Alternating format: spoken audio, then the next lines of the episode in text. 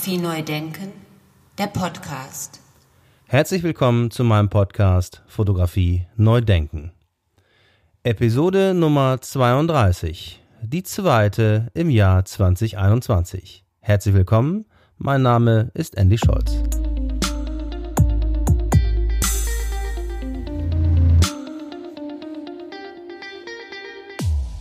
Mein Gast heute ist Professor Dr. Nils Henze aus Regensburg.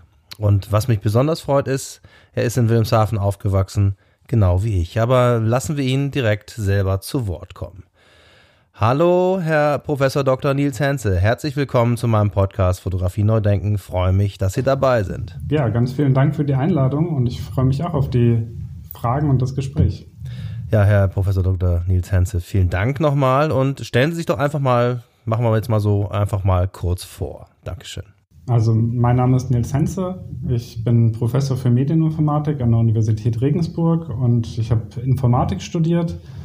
Und die Frage, warum ich Informatik studiert habe, ist eigentlich für mich zumindest ganz interessant, weil irgendwie ich da auch schon viel drüber nachgedacht habe, warum ich jetzt Informatiker geworden bin. Und ich glaube, das liegt daran, dass ich gerne Dinge erschaffe aber nicht so richtig gut da drin bin. Also viele so handwerklich kann ich nicht so gut. Aber was ich schon relativ früh gut kannte, konnte, war, dass ich irgendwie halt mit Computern umgehen kann und halt programmieren konnte. Und äh, das war irgendwie der Grund, warum ich dann Informatik studiert habe, weil ich irgendwie Spaß dran habe, Dinge zu erschaffen. Und mit dem Computer kann ich das dann halt, weil ich halt Software, also früher viel Software, heute vielleicht auch so ein bisschen Hardware ähm, bauen kann. Und deswegen habe ich dann Informatik studiert. Ich glaube, ich bin dann später Professor geworden, weil ich daran zwar Spaß habe, Dinge zu erschaffen, aber mich gar nicht so doll interessiert, ob es am Ende jemand benutzt. Und als Professor muss ich dann halt nicht verkaufen, was ich erschaffen habe.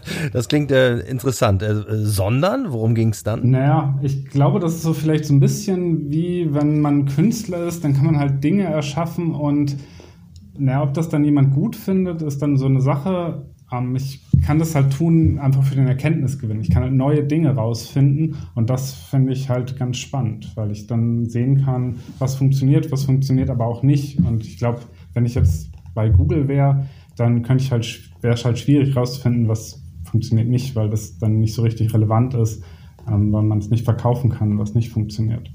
Und ich finde dann Medieninformatik oder Mensch-Computer-Interaktion, was ich heute mache, spannend, weil ich irgendwie das Interesse am Computer zu haben, aber auch gleichzeitig ein Interesse daran habe, wie eigentlich Menschen funktionieren. Und dann kommt das beides halt zusammen, dass man auf der einen Seite anschaut, naja, was kann ich mit dem Computer tun, aber auch anschaut, wie gehen Menschen jetzt damit um und was passiert mit denen, wenn sie damit umgehen und wie können wir das vielleicht besser machen. Sie sind jetzt äh, Professor für Medieninformatik. Was ist denn Medieninformatik eigentlich genau? Also Medieninformatik ist ein Teilgebiet der Informatik und wir beschäftigen uns mit der zunehmenden Digitalisierung von Medien. Also zusätzlich zur eigentlichen Informatik interessieren wir uns auch dafür, wie Menschen mit digitalen Medien und Computern im Allgemeinen interagieren. Und naja, das heißt, wir sind zwar Informatiker, aber wir haben dann Anknüpfungspunkte zur Psychologie, ähm, aber auch zu sowas wie, wie digitale Medien und Computer unsere Gesellschaft verändern, also dann vielleicht zur Soziologie. Wir sind auf der einen Seite empirisch, das heißt, wir schauen uns an, wir machen Studien, so wie das vielleicht der Psychologe machen würde. Ähm, aber ich glaube, im Gegensatz zum Psychologen sind wir auch konstruktiv. Das heißt, wir schauen uns an, wie können wir das vielleicht besser gestalten, wie können wir die Interaktion besser machen. Und dann bauen wir halt Systeme, Prototypen, und das machen wir sowohl in Software, das machen wir wahrscheinlich meistens, aber wir bauen auch Hardware. Das heißt, wir interessieren uns auch vielleicht für neue Formfaktoren, wie Computer auch aussehen könnten oder sich anfühlen könnten in der Zukunft. Also ein Blick in die Zukunft, sehr interessant. Ähm, Ihr Forschungsgebiet ist die Mensch-Computer-Interaktion. Was ist das genau? Also mobile Mensch-Computer-Interaktion ist Mensch-Computer-Interaktion, das heißt, ich interagiere mit Computern und ich tue das mobil, also überall, wo ich sein kann. Und das Hauptgerät, mit dem wir das heute machen, ist halt das Smartphone. Daneben gibt es natürlich weitere Geräte, die heute schon benutzt werden, also was wie eine Smartwatch, ähm, vielleicht auch ein Fitnessarmband, vielleicht auch ein iPad. Die kann ich auch alle mit mir rumtragen. Und äh, da kann man sich natürlich anschauen, wie kann man das besser machen und was für Effekte könnte das haben. Und dann beschäftige ich mich auch mit den Bereichen Augmented und Virtual Reality. Und das ist so ein Versuch rauszufinden, was könnte als nächstes kommen. Also was, was ist das neue Smartphone? Ah, das heißt, Augmented und Virtual Reality oder Virtual Reality ist erstmal so das, was man kennt von so einer Oculus oder HTC Vive. Das heißt, ich habe so eine Brille auf und sehe dann 3D-Inhalte und typischerweise wird es ja für Spiele eingesetzt. Das Konzept ist natürlich älter und man braucht auch das Ausgabegerät nicht, aber das ist so das, was man typischerweise heute darunter versteht. Das heißt, ich bin komplett im Computer drin und der Computer bestimmt alle meine Sinneseindrücke im besten Fall oder im idealisierten Virtual Reality Fall.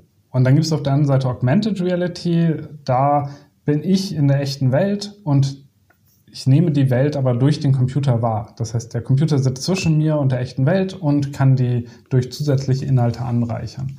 Und da wäre dann so die Microsoft HoloLens das wahrscheinlich populärste Gerät, was wir heute haben. Also sind wir da schon äh, direkt in der Zukunft damit? Langfristig, glaube ich, wird Augmented Reality, Virtual Reality verdrängen, weil wir einfach so gut werden, dass ich einfach wechseln kann zwischen, ich bin komplett im Computer, der Computer bestimmt alles, oder ich bin komplett in der echten Welt und ich nehme den Computer gar nicht wahr.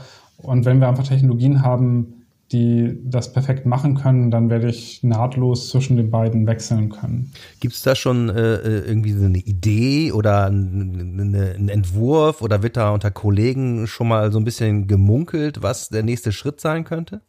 Ja, also die Frage, was ist das nächste Smartphone oder was kommt nach dem Smartphone, ähm, ist natürlich irgendwie super relevant und auch super interessant und das diskutiere ich auch total gerne mit meinen Studierenden. Ähm, ich weiß es nicht, was danach kommt. Und die Dinge, die man dann hört, sind auch nicht so richtig überzeugend, weil man sich anschauen kann, was macht das Smartphone eigentlich erfolgreich. Und ich glaube, das sind so verschiedene Aspekte. Das eine ist die Gelegenheit zur Benutzung. Ich kann mein Smartphone immer benutzen, ne? also fast immer. Es gibt wenig Gelegenheiten, wo ich es nicht benutzen kann. Das wäre vielleicht, wenn ich schlafe, kann ich es nicht benutzen.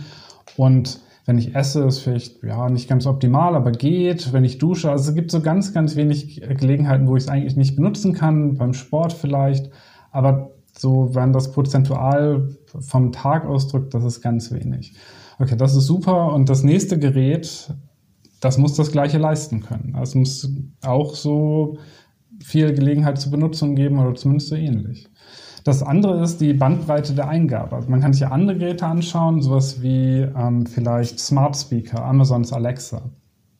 Solange ich in meiner Wohnung bin, ich habe mittlerweile relativ viele von den Geräten hier verteilt, weil ich es interessant fand, wie die so funktionieren und was passiert, wenn man die benutzt. Ähm, aber die Bandbreite der Eingabe, die ist halt relativ schmal. Also ich muss alles sprechen. Mit dem Telefon bin ich deutlich schneller, wenn ich Dinge tippe, als wenn ich sie meiner Alexa mitteile.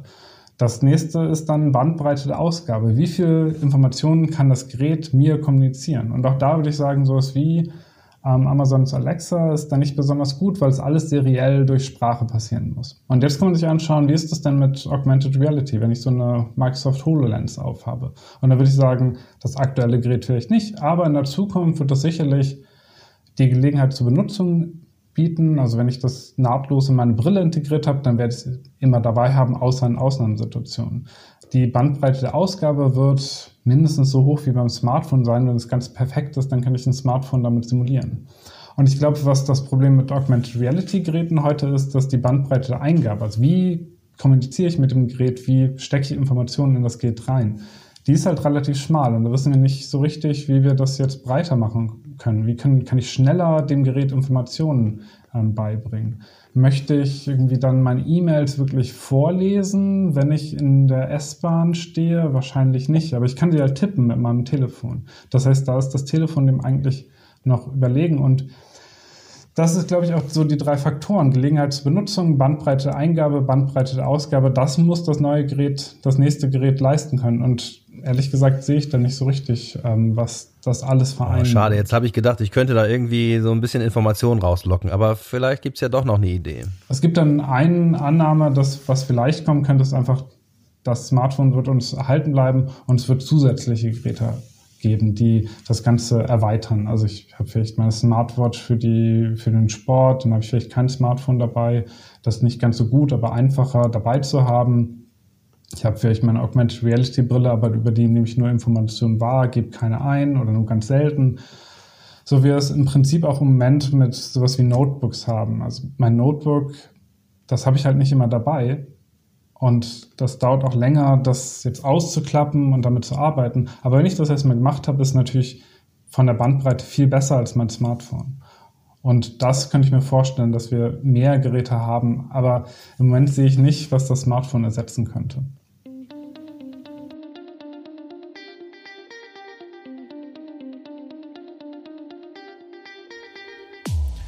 Sehr spannender Bereich, den Sie da erforschen. Sehr interessant. Ähm, jetzt muss ich aber natürlich den Sprung in die Fotografie so ein bisschen schaffen oder ähm, die Frage dahingehend stellen, wo ist denn der Anknüpfungspunkt in Ihrer Arbeit zu fotografischen Bildern? Also ich glaube, ein Anknüpfungspunkt ist, dass Fotoapparate ein spannendes Beispiel dafür sind, wie die Welt durch Computer verändert wird. Wir benutzen es auch in unserer Vorlesung also als Beispiel, dass wir zeigen, so sahen Fotoapparate vor 10, 20, 50 Jahren aus. Und dann ist irgendwas passiert und heute haben wir Smartphones. Und wir sehen das für Fotoapparate, aber natürlich auch für andere Arten von Geräten, dass ähm, die sich radikal verändert haben. Bei Fotoapparaten ist es dann vielleicht noch dramatischer. Ähm, Fotoapparate sterben halt aus. Also die Verkaufszahlen sinken seit Jahren. Ähm, und man kann sich fragen, warum ist das so? Das ist auch schon seit lange abzusehen, seit 10 oder 15 Jahren. Und ich glaube, der Grund ist Software, die da drin steckt. Die Software in Fotoapparaten ist wahnsinnig schlecht. Ich habe äh, jetzt kürzlich angefangen, Kameras auszuprobieren und ich dachte, meine Canon-Kamera wäre schlecht. Dann habe ich so eine Sony ausprobiert und dachte, oh mein Gott, ja, das geht ja gar nicht. Ähm, man kann sich überlegen, was war die letzte Innovation? Ähm, das waren wahrscheinlich Videos, die ich jetzt damit aufnehmen kann. Aber so richtig passiert da nicht, so von einer Generation zur nächsten. Und auf der anderen Seite haben wir die Software auf Smartphones und die ist wahnsinnig gut. Also natürlich mögen wir nicht alle das alles, was auf unseren Smartphones läuft, aber so, wenn man das von außen drauf schaut, entwickelt sich die immer noch weiter und die ist wahnsinnig gut. Und was einfach sowas Firmen wie Google oder Apple haben halt den Vorteil Economy of Scale. Software baue ich einmal und kann die dann an meinem eine Milliarde iPhones ausliefern. Und das heißt, die Entwicklungsaufwand, den ich dafür habe, den verteilt sich dann auf eine Milliarde Geräte oder eine Milliarde Benutzer, die das Ganze benutzen. Und naja, deswegen ist die Qualität glaube ich, gut, auch wenn wir das vielleicht nicht alle wahrhaben wollen immer. Ähm, aber auch das Ganze drumherum hat sich natürlich darauf eingerichtet. Und Fotoapparate, ich weiß nicht, ich habe versucht, die Bilder von meiner Kamera einfach nahtlos in die Cloud zu bringen. Und oh, ich habe dann aufgegeben, weil ich es so schrecklich fand. Das heißt, das verändert sich irgendwie, das Gerät hat sich verändert und ich damit sind halt auch noch mehr Dinge passiert. Das heißt, es beschränkt sich nicht nur darauf, was für ein Gerät wir jetzt benutzen, sondern es hat halt auch noch mehr Implikationen. Ja, da hängen ja eine ganze Menge Sachen dran, Berufe zum Beispiel. Fotografen, ja, also Fotografen, ähm, die konnten oder die bringen ja nicht nur irgendwie ihre Fähigkeit mit, Fotos zu, gute Fotos zu machen, sondern die bringen ja auch klassischerweise, die bringen ihre eigene Kamera mit. Das heißt, ich engagiere einen Fotografen, der kommt mit seiner Kamera und der hat dann mehr als einfach nur, dass er jetzt irgendwie dieses Foto gut machen kann. Und naja, deswegen würde ich davon ausgehen, dass äh, Fotografen auch große Probleme dadurch haben, dass wir jetzt alle mit dem Smartphone unheimlich gute Bilder machen können. Und so gute Bilder, dass ich das auch als normaler Mensch, kann ich das auch gar nicht so wertschätzen, weil ich das auch gar nicht erkennen kann, wie gut die sind. Wie gut jetzt so ein professionelles Foto ist, wie sich das unterscheidet von einem, das ich vielleicht aufgenommen habe. Das heißt, technisch ist es eh so, dass der Unterschied immer kleiner wird. Und naja, wie dann die Fähigkeiten des Fotografen sind, das kann ich vielleicht auch nicht so gut abschätzen. Das heißt, da verändert sich dann ein ganzer Berufszweig und dann ist es natürlich auch so, dadurch, dass jetzt, ich weiß nicht, Fotografie vielleicht demokratisiert wurde, jeder jetzt Fotos machen kann, sind natürlich noch mehr Dinge passiert. Jeder macht jetzt Fotos für alle möglichen Gelegenheiten und weil es jetzt nicht mehr professionell ist, mache ich alles Mögliche an Fotos damit. Ja. Ich fotografiere meinen Bildschirm, weil ich irgendwie einen Screenshot teilen will und es jetzt einfacher ist, als wenn ich jetzt die richtigen Werkzeuge dafür benutzen würde. Äh, ich fotografiere Adressen, ähm, Schilder, wo ich bin, Nahrungsmittel und typisch und für ganz unterschiedliche Gründe, aus denen ich das tue. Das heißt, da verändert sich alles einfach dadurch, dass wir Computer in Geräte reingebracht haben. Und naja, zufällig hat das Gerät eine Kamera und jetzt machen wir die Kamera gut und jetzt haben wir ganz viel verändert in der Gesellschaft, einfach durch dadurch, dass wir Software in Geräten haben. Jetzt würde ich da gerne nochmal nachhaken. Woran äh, glauben Sie, hat das gelegen, dass die Kamerahersteller äh, diesen Moment irgendwie verpasst haben oder vielleicht sogar verschlafen also, haben? Weiß es nicht, aber meine Vermutung wäre, dass eine alte Industrie, die auf Hardware fokussiert war, die halt ihr Geld gemacht haben mit teuren Objektiven und die ja, die sind dann vielleicht nicht mehr so wichtig, wenn ich mir das heute anschaue, was daraus geworden ist. Und wir haben ja auch immer ganz gut verdient. Und dann war möglicherweise auch der Markt zu klein. Also ich weiß nicht, wie viele Kameras verkauft werden, aber es sind wahrscheinlich so, ja, Spiegelreflex oder spiegellose Kameras, wie ein paar Millionen pro Jahr. Ähm, das ist halt irgendwie noch eine andere Dimension als das, was wir heute zumindest bei Smartphones sehen. Ja, also der Vergleich ist ja dann äh, offensichtlich. Ne? Ich kann mein Bild dann auch sofort hochladen in die Cloud und so weiter aus dem Smartphone. Das kann ich jetzt nicht einfach so mit der äh, neuesten äh, Digitalkamera. Da ist natürlich die Frage, warum nicht? Warum nicht einfach eine Karte da reinstecken und dann hochladen? Ähm, ich glaube, so wenn man sich Fotos anschaut, und ich glaube, das hätte auch anders laufen können. Also ich habe, als das so mit den Smartphones aufkam, ähm, da habe ich mich immer gefragt, warum die Kamerasteller das nicht sehen, was da gerade passiert. Und warum ja, die ja. nicht im Prinzip die Sache von der anderen Seite aufrollen und sagen, naja, wir haben hier so Kameras und wir bauen da jetzt die Funktionalität ein, die man eigentlich vielleicht ein Telefon erwartet. Also ich kann mir heute eine Canon-Kamera für, ich weiß nicht, die neue R5 für dreieinhalbtausend Euro kaufen und ich habe immer noch Probleme, die ins Internet zu bringen. Ja, es, irgendwie, es geht immer noch nicht richtig. Also ich kann die irgendwie mit WLAN irgendwie merkwürdig verbinden. Aber eigentlich verstehe ich nicht, warum ich so ein Gerät kaufe, das so teuer ist und warum da kein Mobilfunkchip drin ist, warum das nicht irgendwie nahtlos integriert mit der Cloud.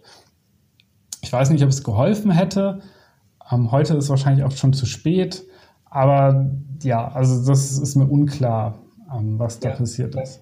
Und ich glaube, so Fotos sind auch sonst ganz spannend, wenn man sich anschaut, wie sich das so entwickelt mit Fotos ähm, und mit meinem Smartphone, da kommt ja noch mehr. Ich kann jetzt auf dem Smartphone nicht nur das Foto machen, ich kann es auch bearbeiten. Und die Software zum Foto bearbeiten, die ist natürlich nicht so, wie ich das vielleicht vom stationären Rechner kenne, aber die ist schon nicht schlecht. Also ich kann so innerhalb von, ich weiß nicht, einer Minute, ich mache das Foto, ich bearbeite das und ich verbreite das in die Welt.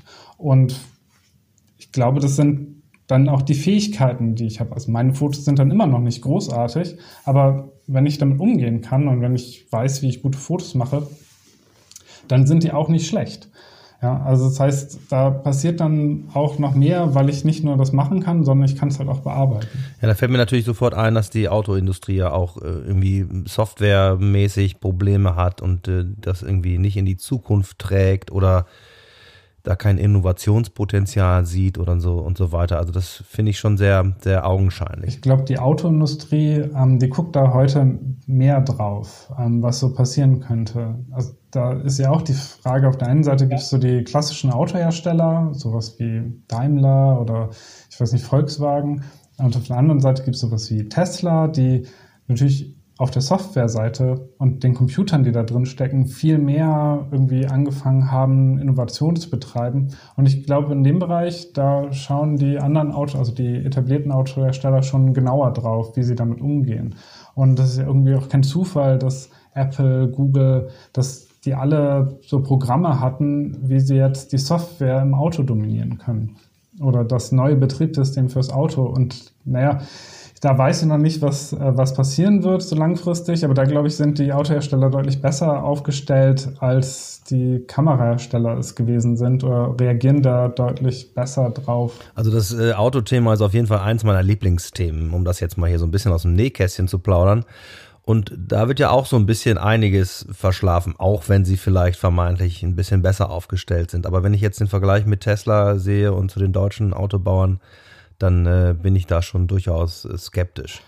Ja, ich finde deswegen Autos auch ganz spannend. Also eigentlich finde ich Autos stinklangweilig und ähm, ich weiß auch nicht, ob das die Zukunft sein kann, ähm, dass wir irgendwie in 20, 30 Jahren immer noch so das Auto als Statussymbol haben werden, wäre meine Hoffnung, dass dem nicht so ist. Aber ja, das natürlich der Tesla, die haben ganz andere Entwicklungsprozesse. Die haben natürlich auch den Vorteil, dass sie sehr wenig Modelle haben, dass sie von Null anfangen können. Das ist natürlich schwierig, aber auf der anderen Seite gibt es auch Möglichkeiten.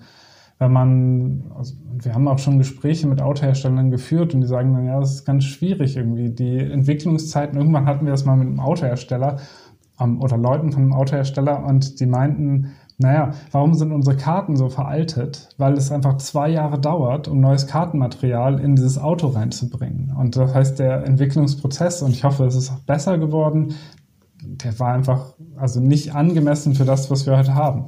Und naja, da sehe ich so Kamerahersteller auch, die sind halt wahnsinnig langsam in, in, in Innovationszyklen und Tesla hat halt ganz andere Entwicklungsprozesse, die sich vielleicht auch leisten können, weil sie weniger verschiedene Modelle haben, ähm, die Software dann auch über verschiedene Modelle halt auf mehreren Modellen gleichzeitig betreiben und solche Dinge, sowas wie, ja, was Apple halt auch macht. Also Apple baut ja nicht für jedes neue Modell neue Software. Die finden das Rad ja nicht neu, sondern benutzen das, entwickeln das halt weiter und ab und zu gibt es ein neues Modell. Und das macht Tesla sicherlich ähnlich. Ja, was das so langfristig passiert, ich meine, es gab die, dieses Auto, ich weiß gar nicht, wie es heißt, von Volkswagen, was irgendwie nicht ausgeliefert kon werden konnte, weil halt die Software nicht funktioniert. Das ist dann halt sehr schade für Volkswagen. ja, oder ein Indiz für das, was wir gerade besprochen haben. Jetzt wollen wir das aber gar nicht weiter vertiefen, sondern jetzt wollen wir nochmal wieder in den, Spro den Sprung in die Fotografie machen.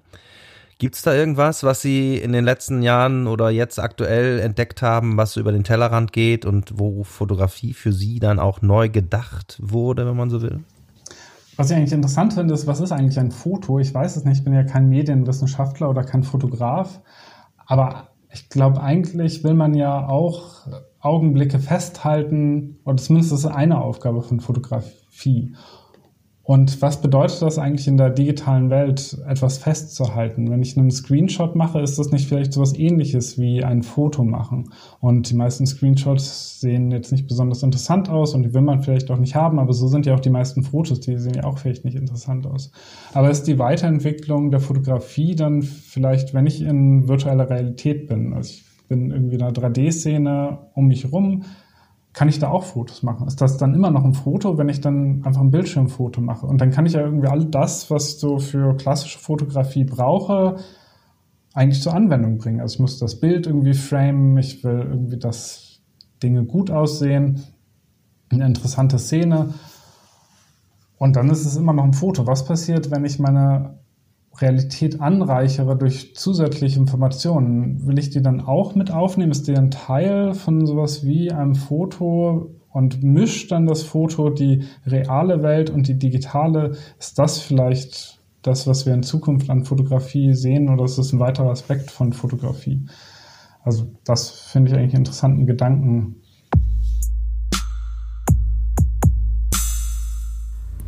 Fotografie neu denken der Podcast. Ja, da sind wir wieder bei der Digitalisierung und bei dem Smartphone, wo ich äh, einfach äh, am Anfang der Telefonie sozusagen nur Tasten drücken konnte und vielleicht noch Buchstaben eingeben konnte, kann ich mich heute direkt live schalten. Ja, das Smartphone hat natürlich relativ viel verändert und man kann sich da, glaube ich, nur einzelne Dinge rausgreifen. Ähm, es gibt sowas, wenn ich als ich jünger war und mich irgendwie in der Stadt verabredet habe dann lief das so ab, dass man einen festen Zeitpunkt, einen festen Ort verabredet hat und man war dann da.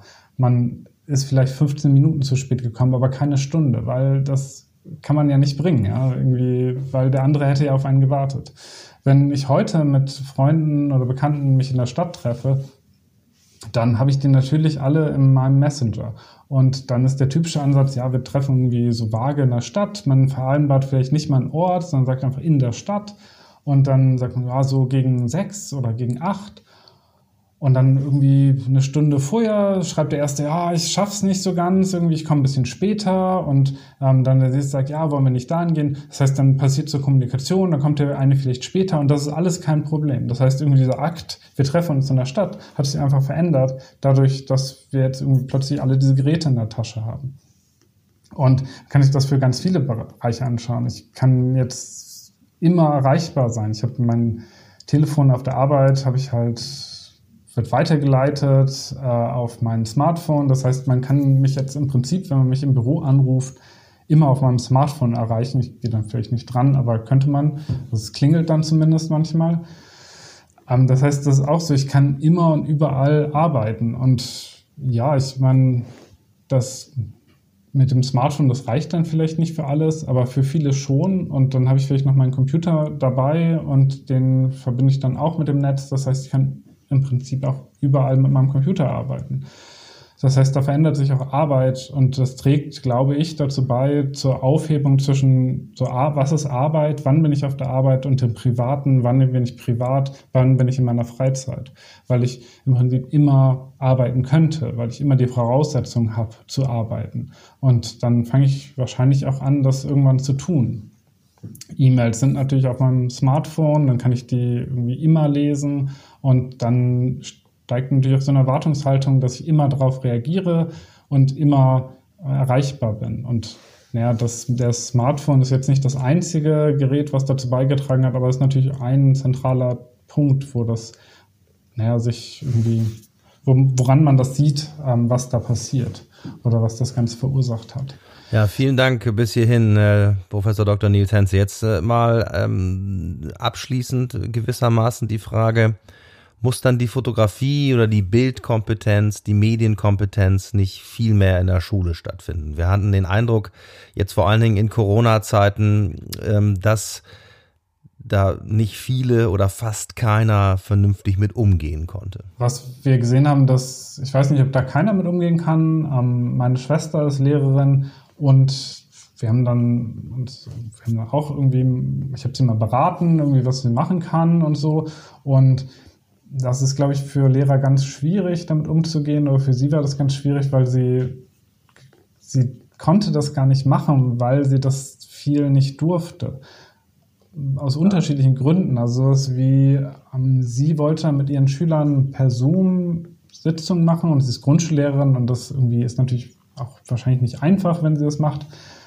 Aber das war dann schwierig, weil ihre Kollegen das vielleicht nicht könnten. Und naja, wenn sie das macht, dann sagen die Eltern, oh ja, Frau Henze macht das irgendwie, wir wollen das auch, dass unsere Lehrerin das macht, aber die machen das vielleicht nicht. Also man, kommt es im Kollegenkreis nicht gut an, dann hat sie es aber trotzdem gemacht und dann stellt sich aber raus, naja, die Kinder, gerade in sozial schwächeren Familien, die haben natürlich keinen Computer. Also die Familie hat gar keinen Computer. Und selbst wenn die Familie Computer hat, heißt das nicht, dass die Kinder die jetzt benutzen müssen, weil die Eltern müssen ja auch im Homeoffice sein. Und dann ist am Ende vielleicht das Smartphone tatsächlich das einzige Gerät, mit dem die Kinder dann, also Smartphone der Eltern, mit dem die Kinder dann am Schulunterricht teilnehmen können und vielleicht auch nicht. Und dann kann man das wieder nicht machen, weil man ja allen Schülern die gleiche ja, den gleichen Zugang ermöglichen muss. Also es war, glaube ich, so in Corona ein bisschen schwierig alles. Aber generell denke ich als Informatiker, und ich glaube, das denken wahrscheinlich alle Informatiker, vielleicht denken das auch alle Wissenschaftler von ihrem eigenen Bereich, wir brauchen natürlich mehr Informatik in der Schule. Und ich weiß nicht, wenn ein Physiker fragt, dann sagt er vielleicht auch, wir brauchen mehr Physik in der Schule. Aber ich glaube, Informatik hat irgendwie die besseren Argumente in dem Fall, weil wir sehen, was Informatik mit unserer Gesellschaft macht. Und ich glaube, es wird schwierig, immer schwieriger in der Gesellschaft teilzunehmen, wenn man nicht gewisse Grundfertigkeiten hat. Also das ist natürlich der Umgang mit dem Computer. Aber das ist auch vielleicht mehr. Ich will es vielleicht auch verstehen, was das Gerät tut, was das kann, wie, wie ich damit Dinge tun kann, wie ich, wie ich neue Sachen mit dem Computer erschaffen kann. Und ich glaube, das ist auch eine Aufgabe von Schule. Also der Werkunterricht der Zukunft heißt dann vielleicht, dass ich mit dem Computer kreativ bin und mit dem Dinge machen kann. Und ich glaube, das brauchen wir und ähm, ja, haben wir halt nicht. Das ist sehr schade. Ich weiß nicht, ob es immer der Programmierunterricht sein muss, den man in der Schule hat. Und ich glaube, so klassisch ist es vielleicht auch nichts oder vielleicht nur für Leute, die vielleicht einen Schwerpunkt drauf wählen. Aber so ein bisschen was in der Richtung, glaube ich, schon. Und dass wir jetzt Informatik nicht irgendwie als Pflichtfach haben, das ist mir so ein bisschen unverständlich. Ähm, wunderbares Plädoyer für die äh, Grundausbildung in Informatik, wo ja dann auch die Medien mit reinspielen und natürlich auch dann die fotografischen Bilder quasi. Also ich glaube, was dazugehört zu sowas wie einer Grundbildung in dem Bereich ist der schon der Umgang mit Medien und das hat natürlich auch ethische Aspekte, das hat rechtliche Aspekte. Und das kann man dann auch schon auf das Foto mappen. Also das ist natürlich dann vielleicht nicht fotospezifisch, aber ich kann halt auch kann, kann Audio-Recording von allem machen und das dann ins Internet stellen, weil ich das einfach nicht darf. Und ich darf das nicht aus guten Gründen. Das heißt, wenn ich jetzt irgendwas aufzeichne, dann darf ich das halt nicht. Wenn ich irgendein Foto von jemandem mache und der möchte das nicht, dann darf ich das halt nicht. Und warum darf ich das denn nicht? Und was sind dann die, die Regeln, die dahinter stecken? Welche Regeln haben wir uns als Gesellschaft dafür gegeben und warum gibt es diese Regeln? Und ich glaube, das sind schon so Aspekte, wie gehe ich damit um mit Plagiaten, mit Kopieren. Das verändert sich natürlich alles und ja, da glaube ich, brauchen wir eine Diskussion, aber in der Schule brauchen wir auch einfach die Auseinandersetzung mit solchen Bereichen. Und da spielt das Foto natürlich als ein Medium, was relativ prominent ist, auch eine Rolle.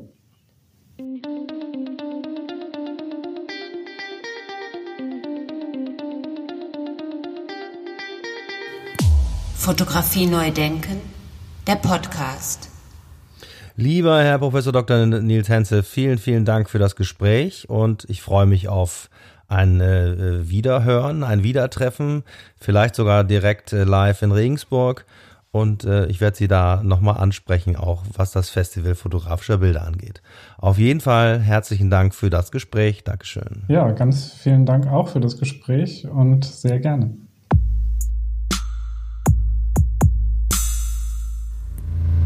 Fotografie neu denken, der Podcast. Ja, vielen Dank nochmal für dieses äh, sehr, sehr interessante Gespräch. Hat mir großen Spaß gemacht. Und wer weitere Informationen zu Professor Dr. Nils Henze äh, finden möchte, der gibt einfach in seiner Suchmaschine seines Vertrauens Professor Dr. Nils Henze ein und Nils schreibt man in dem Fall mit IE. Da bleibt mir nur noch zu sagen, ganz herzlichen Dank fürs Zuhören.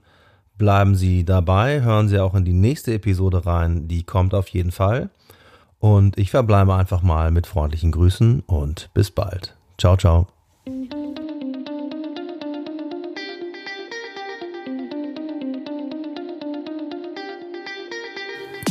Fotografie neu denken, der Podcast. Eine Produktion von Studio Andy Scholz 2020.